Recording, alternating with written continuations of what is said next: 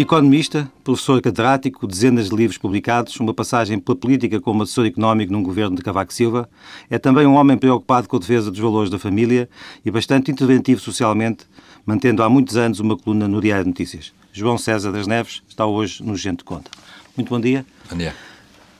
Li uma declaração sua no passado mês de outubro em que o senhor dizia mais ou menos que isto, que a intervenção do, no FMI em Portugal já devia ter acontecido há mais tempo. Eu pergunto, mantém e porquê? Hum, se calhar não mantenho, ou melhor, mantenho o que dizia na altura. Eu há um ano e tal, dois anos, dizia que nós devíamos ter ido ao FMI nessa altura, sem ser obrigado pelos mercados, de modo próprio, assumir que precisamos de uma ajuda e queríamos pôr a casa em ordem. Se o tivéssemos feito na altura seria uma surpresa, ninguém estava à espera, e uh, teríamos imediatamente um apoio e iríamos começar a fazer as medidas necessárias, porque o FMI viria cá, fazia uma análise. Agora é completamente diferente, agora é um jogo diferente. Agora eu já, eu já não, não, mantenho no sentido de dizer agora devíamos FMI. Porque agora, se formos, já, já não vamos com a mesma atitude, vamos quase de joelhos. Mas também diz isso porque acha que, tal como o governo, que devemos tentar tudo para não ir lá neste momento? Não, não, não, não é verdade. Eu acho que ir ao FMI não é uma catástrofe. Acho que ao FMI é uma, é uma perda de face para o governo, portanto percebo que o governo perca um bocadinho digamos, a face por lá ir, e é um problema para os lobbies, sobretudo, que estão neste momento a colocar-se todos para que a austeridade caia ao lado e não em cima deles. E o FMI corta direito não tem a ver com isso. Mas para o país seria melhor? Penso para o país seria melhor. Penso para o país seria melhor. Neste momento, o problema do FMI coloca-se a nível europeu, não é? Quer dizer, eh, depois de ter ido da Grécia, depois de ter ido da Irlanda... No âmbito da defesa da moeda? No âmbito mesmo da defesa da moeda, mas sobretudo um problema de colaboração com os colegas. Quer dizer, a seguir a Portugal, toda a gente está a olhar para a Espanha. E Espanha é o primeiro dominó que não é feijões, é sério. Quer dizer, até agora, enfim, já são três, três já é um bocado, mas, mas são três pequeninos. Mas está, está a dizer que a Europa pode ter interesse em que o FMI não venha a Portugal? Pode ter interesse que o FMI não venha em Portugal para parar aqui uma coisa que parece já ser uma, uma, uma um contágio. E, aliás, passou para ser um problema geral uh, do euro. Neste momento já se começa a falar que a questão já, já, já começa quase a amissar, eh, além da Itália, já quase a França. E isso muda completamente o xadrez. Portanto, agora já não ir ao FMI já não é uma coisa que Portugal possa fazer de seu modo próprio e já é uma coisa que vamos ver no fundo, se os alemães nos dizem. Eu, há duas semanas, uh, disse, aliás, a vários amigos, eu acho que não chega ao fim do mês de novembro, quanto mais ao fim do ano, porque os alemães começaram a fazer um grunhidos um bocadinho ameaçadores e nessa altura teríamos que ir logo. Não pareciam, nessa altura, não querer que acontecesse com Portugal o que aconteceu com a Grécia e com a Irlanda, que tiveram ali num, num longo calvário até depois caírem finalmente no FMI. Já passaram duas semanas e duas semanas são uma, uma eternidade neste processo e, portanto, hoje, neste momento, eu estou convencido bem, certamente este ano ainda não vamos, porque os mercados acalmaram, agora vêm as férias, as festas já não, já não têm efeito. Os mercados acalmaram, mas os juros da dívida portuguesa continuam muito altos. São altos e vão ficar, mas isso aí, isso aí é santa paciência, não é? Não, não, vejo que vão descer facilmente. Agora, o problema é se continuariam a subir, se as coisas continuassem. De facto, neste momento, os, os, os juros não são sustentáveis. Nós não podemos continuar com estes juros muito tempo. Mas agora o jogo é outro. Quer dizer, eu acho que agora um jogo é mesmo europeu. E se a Europa começar a tomar medidas, e, e vamos ver, enfim, estes primeiro, este Conselho deste fim de semana foi um primeiro passo, mas está muito longe ainda do que é necessário, é preciso pôr uma coisa com credibilidade. Quer dizer, os países que estão com estas dívidas, e Portugal não é o mais grave de longe, o problema da Grécia é muito pior, a Irlanda tem um problema que estruturalmente é menos grave, mas que pontualmente até é mais grave de qualquer um dos outros, por causa daquela decisão tonta um bocadinho de, de, de, de segurar as, as dívidas dos bancos. Uh, mas, mas, mas esses países precisam de uma coisa, de uma atenção própria, quer dizer, é preciso até eventualmente, por exemplo, aliviar algumas condições de participação no mercado único, porque as empresas, o país precisa de exportar, precisa de, de Portanto, é, é, essa necessidade europeia pode ser, no curto prazo, uh, boa para Portugal, mas no, no, no, longo prazo não será mal que nós possamos passar por esta crise sem, sem, sem termos feito tudo? Não, nós temos para, que fazer tudo. Para, nós temos que fazer tudo. Para vencer a situação? Nós temos que fazer tudo. Não é possível neste momento, aliás... E fazer tudo é fazer mais o quê? Além daquilo que já está, daqueles é, é, que têm sido é, começar, eu, eu, diria que é começar a fazer a sério, porque repare que ainda não conseguiram subir nenhum subsídios aos portugueses. Esta crise até agora, para pessoas como nós, que têm um emprego garantido e que estão a receber o seu ordenado, até foi boa, porque os preços que tiveram baixos, houve até deflação. Quem é que pagou a crise até hoje? Quem pagou a crise até hoje foram os desempregados, foram as empresas que estão aflitas com a corda garante e não a pagar salários, ou estão a pagar salários mais tarde. Há uma pequena percentagem dos portugueses que sofreram até agora. Com este orçamento que foi aprovado há duas semanas, diz que vamos começar a sofrer. Vai haver aumento de impostos. Mas ainda ninguém sofreu nada. Vai haver descida de salários, mas ainda não desceu nenhuma. Portanto, ainda vamos ver. Aliás, o orçamento de 2010 supostamente era um orçamento de grande austeridade e não foi. Está-se agora a ver que a execução orçamental resvalou. resvalou. Portanto, de facto, sacrifícios, sacrifícios ainda nem viu nada. Agora já temos orçamento, ainda não tínhamos. O orçamento diz que sim, vamos ver, vamos ver. Portanto, até agora o Governo está a tentar evitar confrontar as coisas, tem estado a falar, enfim. O ano 2009 foi uma catástrofe, foram um ano de eleições, houve três eleições, mas o, 2000, o próprio 2010 correu muito mal em termos do, da disciplina que é preciso ter. Então, mas quando fala uh, que não, não vimos nada ou não sentimos nada, o que é, o que, é, o que, é que poderíamos ter que sentir, sentir se a crise vier a instalar-se? Nós claramente vamos, vamos ter que trabalhar mais, vamos ter que reduzir salários, e vamos ter que poupar mais, e vamos ter que fazer isto tudo e ao mesmo tempo continuar a produzir e a exportar e a ter nova inovação. Quer dizer, vamos ter que fazer aquilo que durante 15 anos, porque isto não é culpa do governo Sócrates, nem, nem do antecessor, nem do antecessor. É um problema de 15 anos. Nós começámos isso em meados da década de 90, quando exatamente o caminho para o euro nos. Eu gosto de dar sempre este exemplo, nos abriu o bar, quer dizer, temos bar aberto, podemos ir beber à vontade e de borla, quase, para nos pagar as taxas alemãs. E embebedámos de dívida. E temos agora aqui um problema para corrigir em 10 anos ou menos? E temos, temos um problema que poderá ser rápido. Repare que no, o problema, o tamanho da dívida é parecido com aquele que nós tivemos em 77 em 78 e depois em 83, quando veio o FMI das duas primeiras vezes, resolvemos o problema rápido. Claro que as condições são as diferentes, claro que o mundo está hoje com uma crise global, nós hoje somos também um país rico e, portanto, por isso mesmo as coisas não doem como doíam.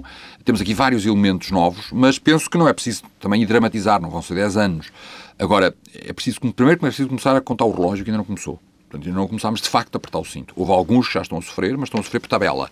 O Governo, aliás, ele próprio, todas as declarações que fez nos últimos dias, eh, com a apresentação deste último programa, que já deve ser para o PEC 4, eu já não sei as contas, os jornalistas sabem melhor do que eu, mas já não sei. O orçamento é o PEC 3, hein? O PEC, o PEC 3, este já será é o PEC 4, portanto, é 3,5. Mas as sucessivas medidas, cada uma delas é definitiva, é esta que vai resolver o problema, não resolve nada. E, portanto, estamos ainda, num, estamos ainda na, no dança, na dança prévia. Eh, é preciso começar a sério. Começar a sério quer dizer todos nós começarmos a assumir isto. Eu, eu, queria que o FMI entrasse há um ano e meio. Porquê? Porque quando o FMI entrar, aí toda a gente percebe que acabou é a brincadeira e é sério. E ainda ninguém está a assumir que é sério. Eu penso que os próprios... Basta ver as manifestações, não é? Primeiro, as manifestações que nós estamos a assistir não são de pobres, não são desempregados. Esses não fazem manifestações. São dos tais lobbies, são pessoas, funcionários. Não, não estou a dizer que sejam malandros, ou... mas estão a tentar defender o seu, é normal. Defender o seu numa coisa que é hopeless, quer dizer, não há esperança nenhuma, têm mesmo que ser cortados, não é possível. Quando é que o senhor viu, como economista, eh, quando é que viu que Portugal estava num caminho que ia desaguar numa crise? Eu diria para aí 97, 98 foi nessa altura que eu comecei a escrever, ainda não mudei o tom da, da minha escrita sobre esse assunto. Não é? Uh, aliás, não sei se repara, esta é a quarta austeridade consecutiva. Nós tivemos uma austeridade com o Guterres no, em 2001, uhum. e depois saiu. Depois a seguir o Dom Barroso, o país estava de tanga, mais austeridade. E depois José Sócrates apareceu em 2005 com a austeridade. Esta é a segunda austeridade de Sócrates, a quarta austeridade em 10 anos. E é a mesma, é a mesma. Cada uma delas disse sempre que era a última. Isto agora faz-se e resolve-se, mas é a mesma e nunca tivemos, de facto, o problema resolvido. A bola de neve continua a aumentar. E é preciso mudar as regras, quer dizer, é preciso mudar as regras da despesa pública, é preciso mudar essas coisas. O doente está a ir a correr à urgência, põe-se num penso e sai outra vez. Isto é o que aconteceu, estas medidas agora da próxima, da última quarta-feira ou quinta-feira, são, são medidas, mais uma vez, um penso. O, o doente tem que ser internado e tem que ser, ter cirurgia, quer dizer, e isso o FMI faz. O governo mas, é capaz de fazer. Mas, fa mas, faz, tendo do outro lado um parceiro capaz de aceitar um caderno político muito, muito agressivo um governo minoritário em Portugal está em condições de pedir uh, a intervenção do FMI? Eu, por acaso, estava convencido, estou convencido que sim. Eu estou convencido que sim. Porque... Mas como é que depois a seguir se fazem eh, toda, toda, a revisão da matéria, por exemplo, laboral que é preciso fazer? Repare que com, o, com o FMI as culpas passam a ser do FMI. Portanto, o governo fica logo isento das culpas. E, sobretudo, o meu ponto desde o princípio, não tenho, tenho consciência que isto não é fácil, mas o meu ponto desde o princípio é um governo maioritário fica com as culpas do que fizer. Uhum. Um governo minoritário que apresenta um plano muito duro e faça uma chantagem com a oposição. Isto é o que o país precisa. Os senhores ou nos ajudam ou derrubam-nos. A oposição não teria coragem para derrubar. E o problema avançava e a oposição ficava com as culpas. Porque, aliás, viu-se o PSD fez isso, de alguma maneira, dizer nós estamos conscientes e depois o governo, em vez de avançar para uma austeridade a sério e ter jogado com o, PSD, assumindo que o PSD ficava com as culpas, porque aldrabou o, o PSD, agora o PSD já não está disposto para a segunda. Mas eu acho que essa seria a solução. Eu disse isso logo assim que apareceu uma minoria. Isto, a minoria dá uma oportunidade. Se o governo estiver mesmo preocupado em resolver o problema do país e não simplesmente em sair com boa figura, poderá ser uma oportunidade. Porque agora a oposição, como o governo é minoritário, tem que estar envolvida. Portanto, não é necessário uma fragilidade. Agora, era preciso ter feito isto. Tentar fingir que é maioritário, sem ser. E tentar fingir que não há problema, que está tudo bem, quando de facto há problema e toda a gente, toda a gente está a ver, parece que o governo é o único que não vê. E estas declarações agora, na quarta-feira à noite, foram, foram nesse sentido, quer dizer, está tudo, agora vai ser, aliás, o plano chama-se crescimento e produtividade, assim uma coisa, portanto, é assim uma coisa, são todas assim muito bonitas, parece que está tudo, somos os únicos, quer dizer, os gregos já não fazem isso, os irlandeses não fazem isso, ninguém está a fazer isso. olhando para estes, para estes sucessivos pacotes, uh, três ou quatro, conforme, conforme o nosso ponto de vista, uh, acha que estão, que estão aqui sobre a mesa as medidas necessárias ou ainda faltam? Não, não estão, quer dizer, são, são medidas pontuais sempre. Subir impostos, isso é fácil, isso é tradicional, não resolve Portanto, problema nenhum. Teremos que ir mais agressivamente ao Estado Social, à saúde. Temos que alterar as, as, as reformas, temos que fazer reformas, quer dizer, temos que alterar as regras. As regras estão sucessivamente a aumentar. Aliás, é muito curioso que quando foi apresentado o orçamento, o Sr. Primeiro-Ministro disse logo: baixa os salários só este ano. O ano voltam outra vez ao normal. Assim não resolve o problema. Assim, adiou o problema mais uns três anitos. Foi o que ele fez em 2005, foi o que o Drão Barroso fez em 2003. Quer dizer, adiar o problema uns anitos. Em termos que vamos ter mesmo que baixar... Eh, vamos ter que alterar as regras. E é preciso alterar as regras de maneira justa. Isso é que é difícil, claro. E não cair mais sobre os pobres. Como eu disse há bocadinho, isto é mais sobre os pobres. Está tudo a cair sobre os pobres. Mesmo esta crise até agora caiu sobre tudo os mais fragilizados. E, portanto, ainda por cima estamos a ser injustos. Era importante que de facto, há muitos salários extraordinários, há muitas regalias, pessoas que chegaram ao topo da carreira já não fazem nenhum e estão a receber imenso dinheiro. Isso acontece com médicos, acontece com professores. Não é justificado. O problema em que nós chegamos aqui tem a ver com o facto de que os ministérios foram capturados pelos lobbies, pelos grupos que deviam regular. O Ministério da Saúde tem como problema fundamental os médicos, não os doentes. O Ministério da Educação tem como problema fundamental os professores, não os alunos. Isto é assim em todos os ministérios.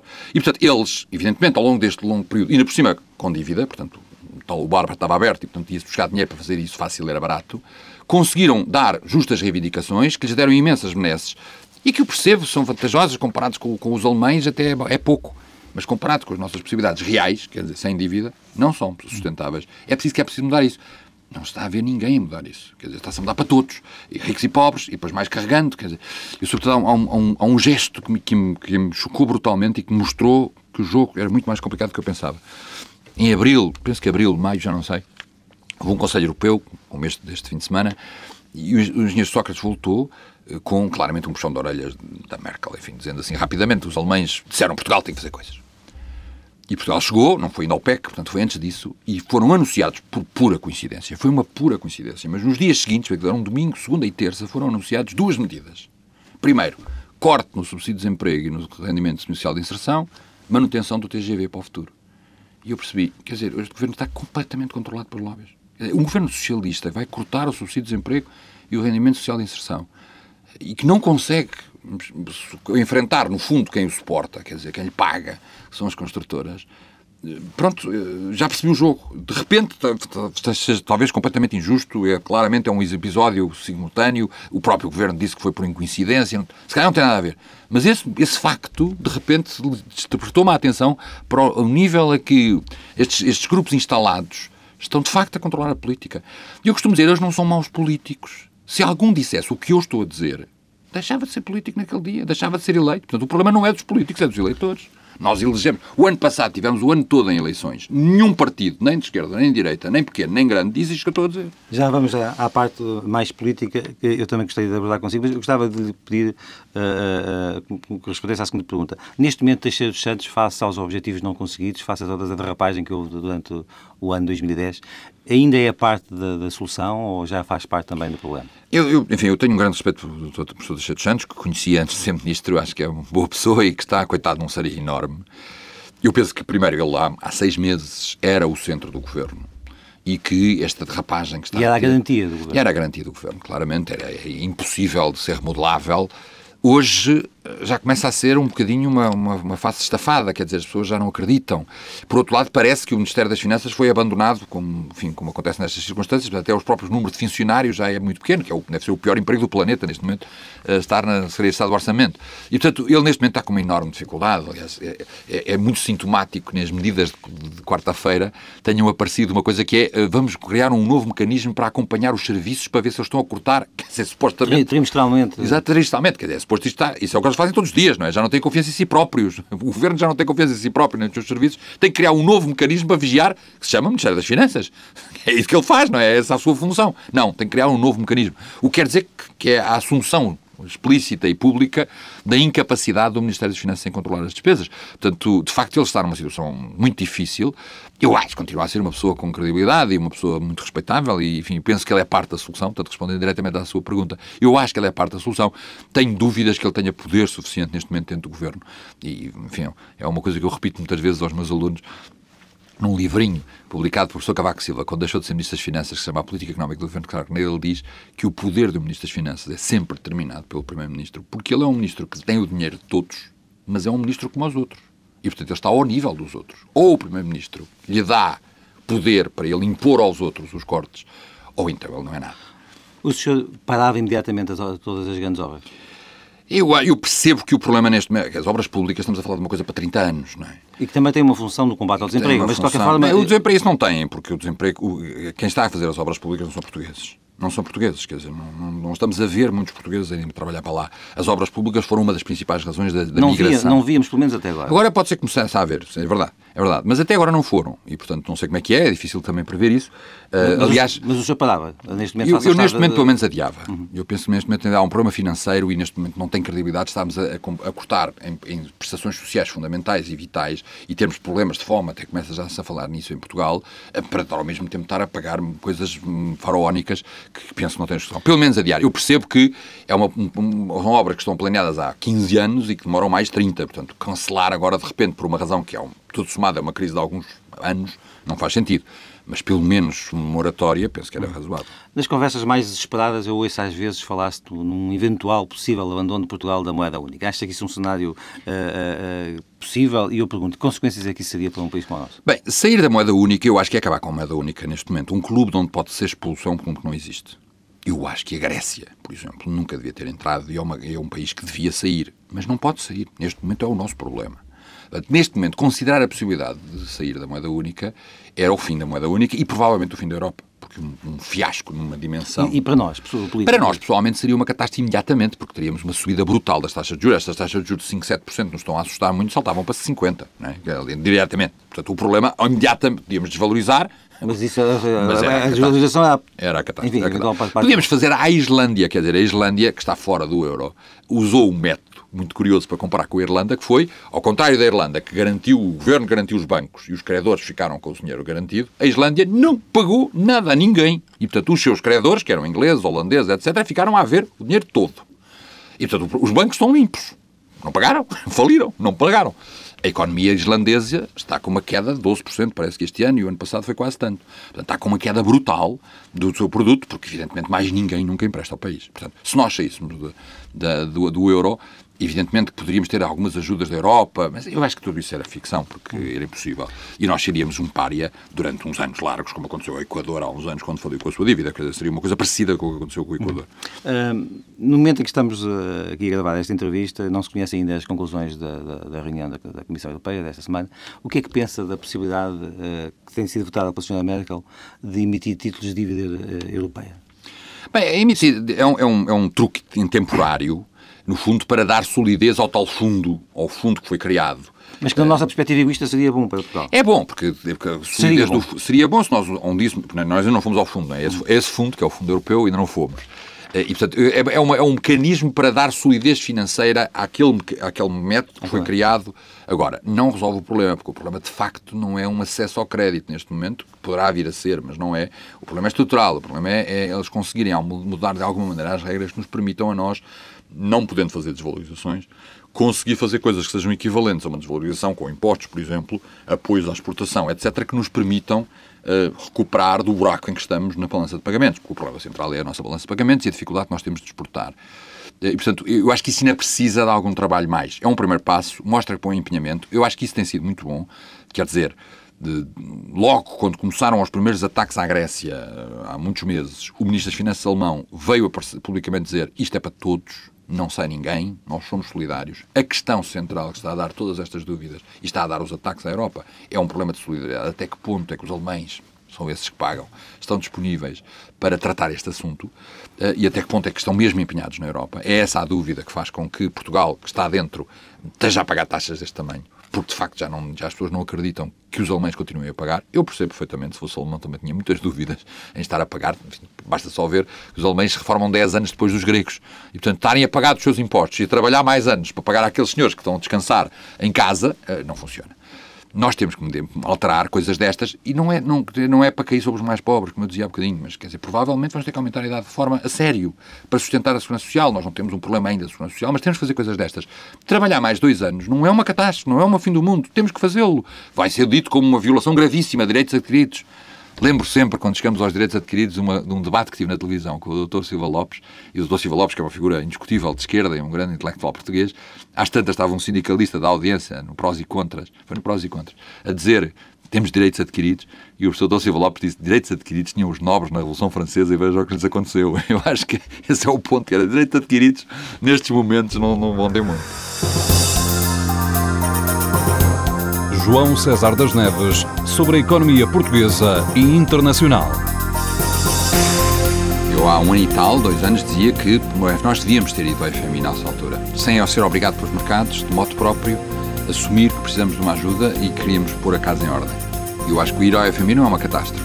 O orçamento de 2010 supostamente era um orçamento de grande austeridade e não foi. Sacrifício, sacrifício e nem viu nada. Isto não é culpa do governo Sócrates, nem, nem, do antecessor, nem do antecessor. É um problema de 15 anos. Nós começámos isto em meados da década de 90. Eu tenho um grande respeito pelo professor Teixeira Santos, que conheci antes de ser ministro, acho que é uma boa pessoa e que está, coitado, num seria enorme. Sair da moeda única, eu acho que é acabar com a moeda única neste momento. Um clube onde pode ser expulso é um clube que não existe.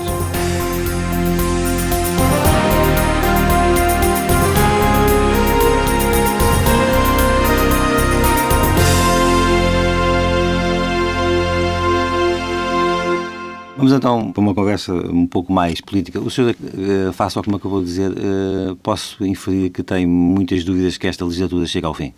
Sim, penso que enfim, toda a gente tem, não, é? não sou só eu, toda a gente tem. E eu acho que o José Sócrates é um grande político, agora no sentido. Enfim, um, um tático genial. E é um homem muito perigoso. Portanto, de todo, podemos dizer que perigoso, ele... Perigoso em que sentido? Perigoso, quer dizer, é, é, é muito poderoso, é, ganha facilmente dos debates, na, na, na manipulação da comunicação social, na, na, imagem política do governo, e, portanto, não devemos dá-lo como, como defunto. Ou melhor, eu acho que politicamente, no sentido agora nobre do termo, em termos de gestão do país, ele já morreu há um ano, né? disse-o, aliás, na altura, no Diário Notícias, já morreu e ninguém lhe disse. Ah, ah, mas, mas, mas uma coisa é morrer ah, como, como líder do país, o país já não acredita nele, outra coisa é morrer como líder do governo e como, e como Primeiro-Ministro. E eu penso que as sondagens, aliás, dão uma situação inesperada para, por exemplo, outros políticos como, sei lá, Marco Terres ou, ou, ou Barroso ou outros anteriormente, que em, em, em, problemas menos graves do que este tinham resultados das sondagens muito piores do que Sócrates tem, porque ele, de facto, é, é muito hábil uh, taticamente e, portanto, está, eu não, não, não estou a dizer que, que, que ele vai perder ou que, ou que, está próximo de haver eleições e, por outro lado, a oposição não está com interesse nenhum. Mas é isso que eu ia, ia, perguntar também. E vê, e, e vê alternativas a este, a este governo? A este eu, eu penso que é, o problema é muito complicado. Não é? Por isso é que o FMI facilitava tudo. Não é? Continuo a dizer que o FMI é uma saída por esta razão. O FMI chegava cá e não, tínhamos, não estávamos dependentes dessas coisas. De facto, Pedro Passos Coelho não está a mostrar grande capacidade de inspirar o povo. Não, não está. Primeiro porque é claramente o mais parecido com. Mas nas, mas nas sondagens ele tem tido uma subida. É, melhor que não tivesse, não é? Dizer, se, não, se, não, se durante esta situação também não tivesse, então seria uma catástrofe, não é? Claro que subiu e é bom que suba e é normal que suba, não é? Mas o senhor, por exemplo, não o vê como, como, como eu, líder de um governo eu, local? Eu não o conheço de todo, não, não conheço e não, não. Penso que é uma personagem que é demasiado parecido com Sócrates para uh, uh, conseguir destacar-se. O seu caminho, o seu percurso político. Não é? Aliás, como Sócrates foi uma alternativa do PS muito parecida com Santana Lopes. É muito curioso, quer dizer, Sócrates, quando apareceu, estava a confrontar-se com Santana Lopes e, e, eles foram lá buscar ao partido o mais parecido com Santana Lopes, que era o Primeiro-Ministro, para o confrontar. E agora o PSD fez o mesmo, foi buscar Pedro Passos Coelho, que é o mais parecido com, com, com Sócrates, para conseguir. É preciso perceber que o PSD tentou a alternativa exatamente ao contrário. Manuela Ferreira Leite é o mais contrário a Sócrates que é possível. E falhou. Claramente falhou. Não sei porquê. Não, não, nos resultados, tendo, razão, tendo, tendo razão claro, no, no, nas suas ela, ideias. A gente sabia debate. que ela tinha toda a razão e é uma figura que eu na altura disse que uh, o país caiu num pântano, como disse o engenheiro Guterres, é uma frase que eu considero das mais dos melhores diagnósticos da situação portuguesa, e no pântano os leões não vão, quer dizer, não, um leão que tenta entrar no pântano que sai lá sujo. Nos pântanos são animais de pântano. E a Manuel Ferreira ficou suja por isso. E neste, neste estado de coisas, uh, uh, uma remodelação governamental teria alguma utilidade? É, utilidade... Eu falo nisso porque, como, como sabe, isso tem sido um, digamos, claro, um tema de debate, claro, debate claro, público. Eu acho que utilidade não teria, pelo contrário, criaria problemas. Agora, o jogo é um jogo mediático. É um jogo mediático, é uma questão de. É isso que nisso Sócrates sabe muito mais que eu, eu não sei nada disso, e é provável que ele o faça, porque dá um. O Zagatero aqui ao lado é uma coisa parecida com Sócrates, é muito semelhante com Sócrates, é também um tático genial, não, não sei mais nada, porque não o conheço de perto, como conheço assim, mais perto de Sócrates do que o Zagatero, mas dá para ter fê-lo. E é possível que a gente também vá fazer, mas por essa razão.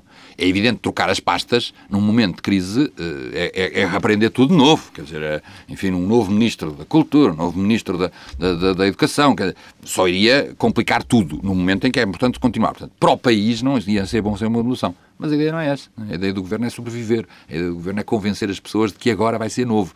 E isso provavelmente é capaz de ser uma boa ideia.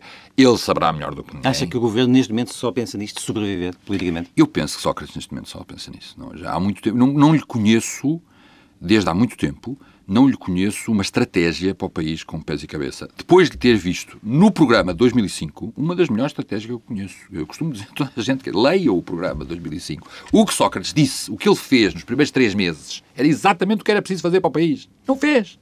Disse na altura, não fez nada.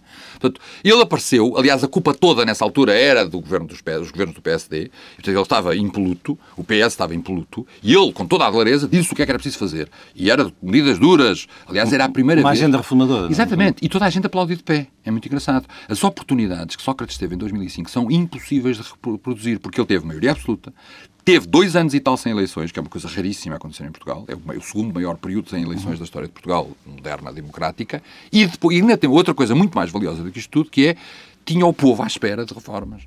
Porque, de facto, os governos de Durão Barroso e Santana Lopes assustaram as pessoas. Havia uma recessão em 2003, as pessoas estavam assustadas e disponíveis para haver reformas. Aliás, Sócrates fez uma coisa espantosa que eu nunca vi. Foi, no discurso de posse, que é o momento, digamos, celebrativo, bateu num lobby as farmácias, não sei se se lembra. Foi atacar um lobby, que é uma coisa que nunca acontece. E as pessoas aplaudiram, não se puseram do lado do lobby, como era costume. E logo, logo a seguir vieram juízes, enfim, viemos. Exatamente. E, e, depois fez uma coisa muito bem feita, que foi mostrar as benesses extraordinárias dos tais lobbies, quer dizer, dos funcionários, falava das reformas excepcionais, coisas destas. O governo, durante e na, economia, tempo... e na economia, esse programa de, de 2005 parecia-lhe tão bom? Ele, o que ele pretendia na altura era o problema essencial, era o orçamento. E, e, e ele lembra-se que arranjou um truque, e foi o primeiro sinal que as coisas não estavam a correr bem. Que ele tinha prometido que não subia impostos, era uma promessa solene, e depois fez aquele número extraordinário de uma comissão do Banco de Portugal, presidida por Sr. Constâncio, eh, que... Eh, perdeu o Ministro das Finanças e aumentou Perdeu o Ministro das Finanças, aumentou os impostos, e, e, pronto, e as coisas começaram a correr mal, e ficou claro que ele não ia, que ele ia pelo caminho fácil. O caminho fácil era subir os impostos, não mudava as regras, não fazia reformas, a bola de neve da despesa continuava a subir, mas durante um tempo ele aliviava. O erro fundamental é ele não ter saído em 2009, quer dizer, tivesse saído em 2009, saía em ombros. Quis continuar, pumba, que rebentou-lhe em cima a bola de neve que ele criou em 2005. O senhor foi, eh, entre 91 e 95, assessor económico do professor Cavaco Silva, então Primeiro-Ministro, apoiou uh, nesta recandidatura presidencial obviamente. Uh, não, eu apoiei, eu nesta candidatura não tenho, não tenho posição, nunca... É, mas eu, é isso que eu queria saber, qual é uh, Não tenho posição, não tenho posição. Eu estou convencido que o professor Cavaco Silva vai ganhar, é a primeira e com uma grande vantagem, não tenho dúvidas, temos análise, não tenho, não tenho, não tenho dúvidas nenhumas. Uh, na generalidade das eleições nunca tive posição pública e neste momento também não tenho. E não tem porque, por causa uh, de, algum, de, algumas aprovações, de algumas leis que... que Sim, já, já o disse. intervenção voluntária da gravidez... Sim, já o disse ou... publicamente, não é? De facto, uh, enfim, sou muito amigo do professor Cavaco Silva primeiro, pessoalmente, e tenho um grande respeito por ele profissionalmente, foi meu professor, fui, trabalhei com ele 5 anos, portanto 4 anos, não, não, não, portanto, pessoalmente tenho um grande respeito por ele, mas politicamente este facto, desta vez não, não o apoio, apoiei-o nas duas, das duas candidaturas dele, na, na que perdeu e na que ganhou, e fiz parte da comissão, desta vez não aceitei, e, não é por nenhuma contestação pessoal com ele, mas é de facto porque a assinatura dele está numa enorme quantidade, digamos, das piores leis contra a família uh, da história de Portugal. É? E, eu não sei o que é que ele poderia ter feito, ou melhor, sei, não algumas opiniões, mas dizer, não, não quero com isto de maneira nenhuma criticá-lo pessoalmente. Penso que é o melhor dos candidatos, indiscutivelmente, dos que tenho visto. Não, são todos, não sabemos todos, mas sabemos já um bom número. Uh, estou convencido que vai ganhar e, portanto, esta segunda. Acho, acho, que há um esforço por parte da comunicação social para criar um caso nas presidenciais que não existe, porque de facto não existe por caso nenhum, já sabe, toda a gente sabe já o que é que vai acontecer. Uh, pessoalmente, nesta, nas eleições, não, não comento, digamos, não participo. Portanto, o senhor é um daqueles cidadãos portugueses que gostaria que, tiver, que houvesse uma candidatura representativa uh, do seu espectro político? Não é verdade. Mais à direita, é mais, mais conservador, mais defensor dos valores da família? Não é verdade, porque, porque dizer, esta eleição está, está, decidida, quer dizer, acho que não vale a pena estar a perder tempo. Se houvesse uma candidatura, uh, outra candidatura, iria simplesmente perder tempo e o feitio, porque não, não vale a pena. Portugal, é evidente que, primeiro, todos os Presidentes da República foram eleitos, e, em segundo lugar, não, este professor Cavaco Silva tem um apoio que as sondagens dão e é generalizado. Evidentemente que não, não me parece que fosse boa ideia, até porque ia perder, com certeza, arranjar mais candidaturas, não é? Eu simplesmente não tenho opinião pública, quer dizer, não, não manifesto publicamente nenhuma posição nestas eleições, simplesmente por isso. O senhor é um, é um, é um reconhecido uh, e notável, notório defensor dos valores da família. Uh, acha que em Portugal algum partido tem essa uma agenda que satisfaça esses, esse, esse eleitorado? Eu acho, primeiro, que, que a questão da família é a questão civilizacional do nosso tempo. E se fizesse no século XIX, provavelmente seria a luta contra a escravatura, uh, ou a luta contra o racismo no século XX. Neste, neste momento, o problema fundamental é os ataques à família e as questões fundamentais. Portanto, penso passo por aí. Isso leva isso a peito e empenha-se nessa. E acho nessa... que, quer dizer, cada um tem que, tem que lutar pelas coisas fundamentais deste tempo. Não? É? Agora, não sou contra antifascista para simples razões não há fascismo. É muito fácil ser antifascista hoje, mas os antifascistas hoje são desnecessários. Eu tenho que identificar quais são as lutas civilizacionais do meu tempo e ter uma posição clara sobre elas. Foi isso que procurei. Penso que é isto não, não consigo encontrar dados que me enfermem este ponto e, e tenho lutado por ela, como lutaria na altura no ter contra o fascismo se tivesse, tivesse Do seu ponto de vista, nós tivemos um retrocesso civilizacional nestes últimos quatro anos. E por causa da lei isto, da interrupção voluntária da gravidez, de, dos casamentos entre as pessoas do mesmo sexo. E os sinais são bem visíveis. Quer dizer, Portugal está em vias de extinção. Nós temos a taxa de fertilidade mais baixa da Europa Ocidental, 1,3, quando a taxa de reposição das gerações é 2,1. Portugal está a prazo. E isto são os residentes, não são os portugueses. Como os imigrantes é que estão a ter filhos, a cultura portuguesa está ameaçada. A generalidade dos países ocidentais perceberam este problema há 20 anos e começaram a ter exatamente políticas, umas bem-sucedidas, outras horríveis, mas várias políticas de promoção da família, de promoção da fertilidade. Portugal está alegremente a brincar com este assunto. É um assunto que não interessa e, pelo contrário, queremos é fazer aborto e casamento homossexuais como se fossem as questões fundamentais do nosso tempo. Portanto, Portugal já começa a ser, os dados são evidentes, algumas preocupações da segurança social e outras brincadeiras ligam-se com isso. Mas que este é o problema já evidente à nossa frente e só uma inconsciência civilizacional assustadora é que, faz, que impede que o nosso debate político não jogue por aí. E voltando à sua pergunta inicial, algum partido, eu acho que isto está a partir dos partidos. Os nossos partidos continuam a ser montados e estruturados segundo uma lógica económica de há 50 anos, não é? onde havia esquerda e direita, onde havia socialismo e, e capitalismo. Esse problema não existe. E por isso, quando há questões mas, destas em cima da mesa. Mas, uh, uh, uh, na sua lógica, há aí um grande déficit. A, família não está presente na vida pessoal de muitos dos líderes dos políticos portugueses. Também há esse problema, mas esse problema é um problema secundário. Quer dizer, também muitos deles são péssimos gestores e depois conseguem defender a economia. Portanto, não, isso não é, não é, não é, é essência. Era melhor que fosse bom, mas enfim, não parece ser decisivo esse aspecto. Em termos políticos, não parece ser decisivo esse aspecto. Desde que eles percebessem qual é o bem-estar, o, o, o interesse do país e o bem-estar do país. Esse era o ponto mais importante. Agora, o que é engraçado é isto, quer dizer, os partidos que estão montados com uma questão que já não existe, porque de facto é tudo pelo capitalismo, mesmo até o Partido Comunista, se lá fosse para o governo, evidentemente não iria montar uma ditadura de proletariado nem uma sociedade sem classes.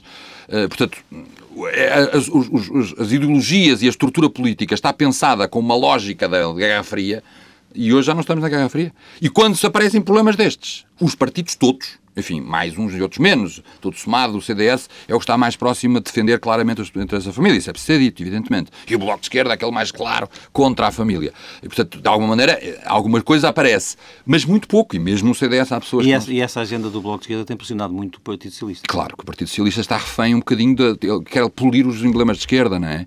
E, e como, como ele, economicamente, o que está a fazer são coisas que são exatamente o contrário do que supostamente era o socialismo, quer dizer, está a ser completamente capitalista, às vezes até mais do que, do que outros partidos de direita, tem que depois fingir que é socialista nesses temas e torna-se depois tontamente escravo de, de, dos oportunistas do Bloco de Esquerda.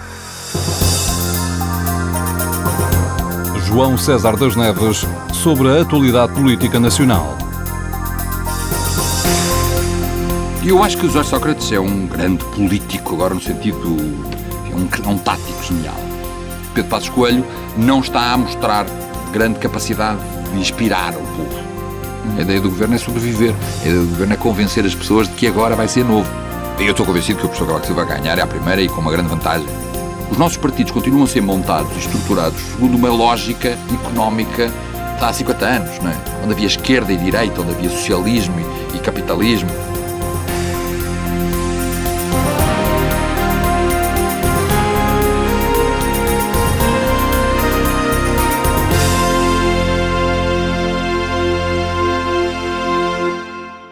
Proponho-lhe agora um, um, uma parte mais, mais pessoal. Um, são inúmeros os casos de pedofilia na Igreja conhecidos nos últimos anos. Isso tem abalado as suas convicções? Não, as convicções são, são, são, têm outro nível, não é? Ver, ver, os cristãos sabem que o pecado está presente no mundo e a primeira coisa que fazem quando se juntam é mas, confessa, dizer confessa a Deus. Mas sabia que havia tanto pecado na igreja? Não, é, é importante dizer o seguinte, uh, estão a levantar-se agora problemas de há 50 anos, de há 30 anos, de há 20 anos. O que há aqui é uma manipulação extraordinária. Aliás, penso que a imprensa está a tratar isto de uma maneira escandalosa porque os casos de pedofilia na igreja católica são menos de 1%, são 0,1% do total dos casos de pedofilia. Ninguém fala dos casos de pedofilia dos médicos, ninguém fala dos casos de pedofilia dos professores, ninguém fala dos coisa mais nenhuma. Até mesmo de outras religiões, onde há mais pedofilia do que na Igreja. Há duas coisas completamente diferentes que é preciso separar. Uma delas é o crime vergonhoso, infame e que tem que ser de pessoas que fazem isto, e alguns deles sacerdotes, é mais grave sendo sacerdotes e fazerem. É verdade. E esse problema é um problema que aconteceu, muitos deles foram punidos, outros não, uh, são casos muito diferentes. Agora, o que aconteceu foi uma campanha, é o segundo assunto, que é completamente diferente do primeiro, que é uma campanha organizada, estruturada, montada em momentos muito concretos, onde se foram pegar assuntos de todo o mundo. Mas porque a campanha é movida por quem? Não sei, penso que nem, até, nem, até nem acredito que haja uma, um, alguém a movê-lo. É moda, é destas coisas, assim como já vimos durante uns tempos ser contra o assédio sexual e depois de repente era tudo pelo assédio sexual, depois já se falou de outros assuntos, não é? De repente aparece um assunto e a imprensa toda corre para esse assunto. É uma das características desta uh, sociedade mediática ainda um bocadinho infantil. Dizer, estamos Portanto, a... As suas convicções não foram afetadas? Não, as minhas convicções não têm nada a ver com isso, não é? Eu acredito em Jesus Cristo, não acredito nos, nos padres que, que, infelizmente, por erros gravíssimos, uh, que, que agora sabe o que foi, tem muito a ver com, até com, com, com, a, com a Revolução do Vaticano II, que foi um grande momento do espírito, mas que criou muita instabilidade e levou a muitos oportunismos.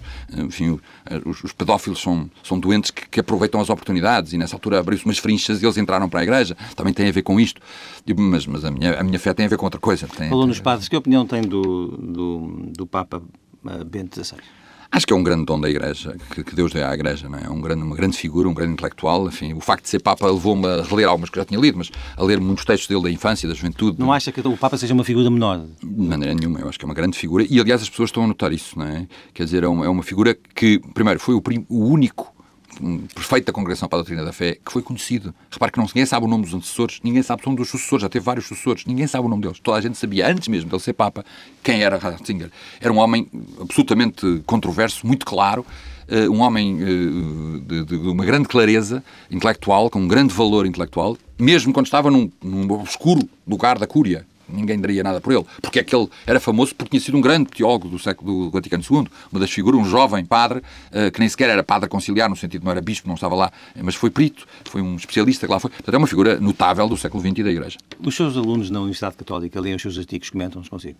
Hum, Sim, normalmente os alunos comigo, os alunos não comentam coisas com os professores a esse nível, perguntam questões económicas, mas é frequente virem ter comigo com, sobre questões dos meus artigos. Penso que é verdade, alguns leem.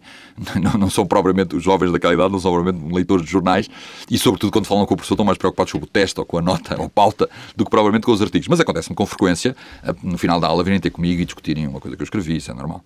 Incomoda que alguns setores da sociedade portuguesa o acusem de ser um fundamentalista? Não, enfim, eu sei que eh, aprendi, por experiência própria, com já, já levo quase 20 anos de, de, escrever regularmente nos jornais, aprendi que há pessoas que gostam muito do que eu estou a dizer e há pessoas que odeiam muito o que eu estou a dizer. E, e tenho que aprender a lidar com isso. Também recebe mensagens de incentivo?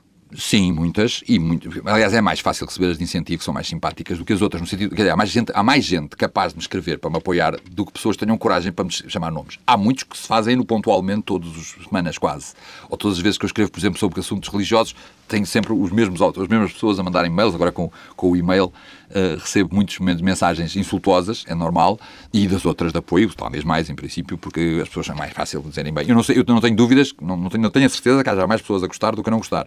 Sei que as pessoas escrevem mais facilmente quando é para gostar do que quando é para não gostar. Sabe quantos livros é que publicou? Olha, não sei bem, sei que são mais de 40, não sei exatamente o número, é difícil. Até porque há alguns que são publicados com outras pessoas, sei que são quase 50. Publicou uh, um livro, se não me engano, com, também com o professor Cavaco Silva. Bem, o livro é dele, não é? Ele tinha um, um livro que estava desatualizado, uh, que era o livro de, manual dele de finanças públicas, e depois, na altura, eu era assessor dele, uh, e, enfim, conversámos e ele, ele queria publicar uma nova edição, e, portanto, trabalhámos, trabalhei que, com ele. Na que relação guarda dele desse tempo do, do mundo académico? Bem, foi, ele era um professor uh, marcante, não é? Todas as pessoas gostavam muito dele, todos os alunos gostavam. Ele era um homem que na altura tinha uma grande dificuldade, depois digamos, desabrochou como político. Ninguém queria acreditar quando via, porque ele era uma pessoa muito tímida, e ainda hoje uma pessoa muito tímida, uma pessoa que aprendeu a falar em público. Portanto, é hoje uma pessoa que tem uma grande capacidade uh, de contacto com os outros, mas como professor era uma pessoa um bocadinho distante, tinha acabado de chegar da Inglaterra, onde tinha feito doutoramento, portanto, fui nos primeiros anos em que ele deu aulas, fui aluno dele, Uh, e, e, e, era, um, mas era uma pessoa muito respeitada. Muito, muito, muito, Isso nunca poderá acontecer consigo, ou seja, trocar o mundo académico pelo mundo da política? Não, não. Eu tive uma sorte extraordinária, porque aquele período que passei no gabinete do professor Cavaco Silva, que primeiro não tem nada a ver com o normal de ser assessor de um político, porque o professor Cavaco Silva era técnico e comigo a relação era técnica, connosco, os assessores todos, era muito técnico. Eu, aliás, o sucessor, o meu sucessor, quer dizer, o primeiro assessor económico do, professor, do engenheiro Guterres, foi meu colega de curso, éramos, somos amigos pessoais, ele estava na altura nos Estados Unidos e tivemos a falar ao telefone durante muito tempo, quando ele estava a pensar se aceitava ou não, e depois aceitou, durou pouco tempo. Mas ele, ele perguntava-me nos palpites, eu dizia, olha, eu tenho a certeza absoluta que a tua vai ser muito diferente da minha experiência. Porque nós tínhamos uma razão nada política, muito técnica, ele precisava de pessoas, ele sabia mais do assunto que eu, ainda por cima, sabia mais de economia do que nós, nós tínhamos um grande cuidado porque ele sabia aquela coisa toda, mas tinha, ele, nós tínhamos de trabalhar muito tecnicamente, não tinha nada de política. Eu tive, portanto, num sítio que tinha uma redoma, quer dizer, não estava na política, e vi a política de perto. E percebi que não era para mim. Aquilo não é, não é política quem quer, é política quem nasce para ser. Aquilo é preciso ter um jeito extraordinário. Uh, na política encontrei o melhor e o pior. Pessoas absolutamente espantosas e pessoas absolutamente asquerosas, e estão lá todos na política. Uh, e percebi que não tenho estômago para aquilo. É muito engraçado, gostaste muito de ver, uh, mas, mas percebi que não era para mim. João César das Neves sobre a sua vida pessoal. Toda a gente sabia, antes mesmo de ele ser Papa, quem era Ratzinger. Era um homem absolutamente controverso, muito claro, um homem eh, de uma grande clareza intelectual, com um grande valor intelectual, mas é frequente virem ter comigo com, sobre questões dos meus artigos.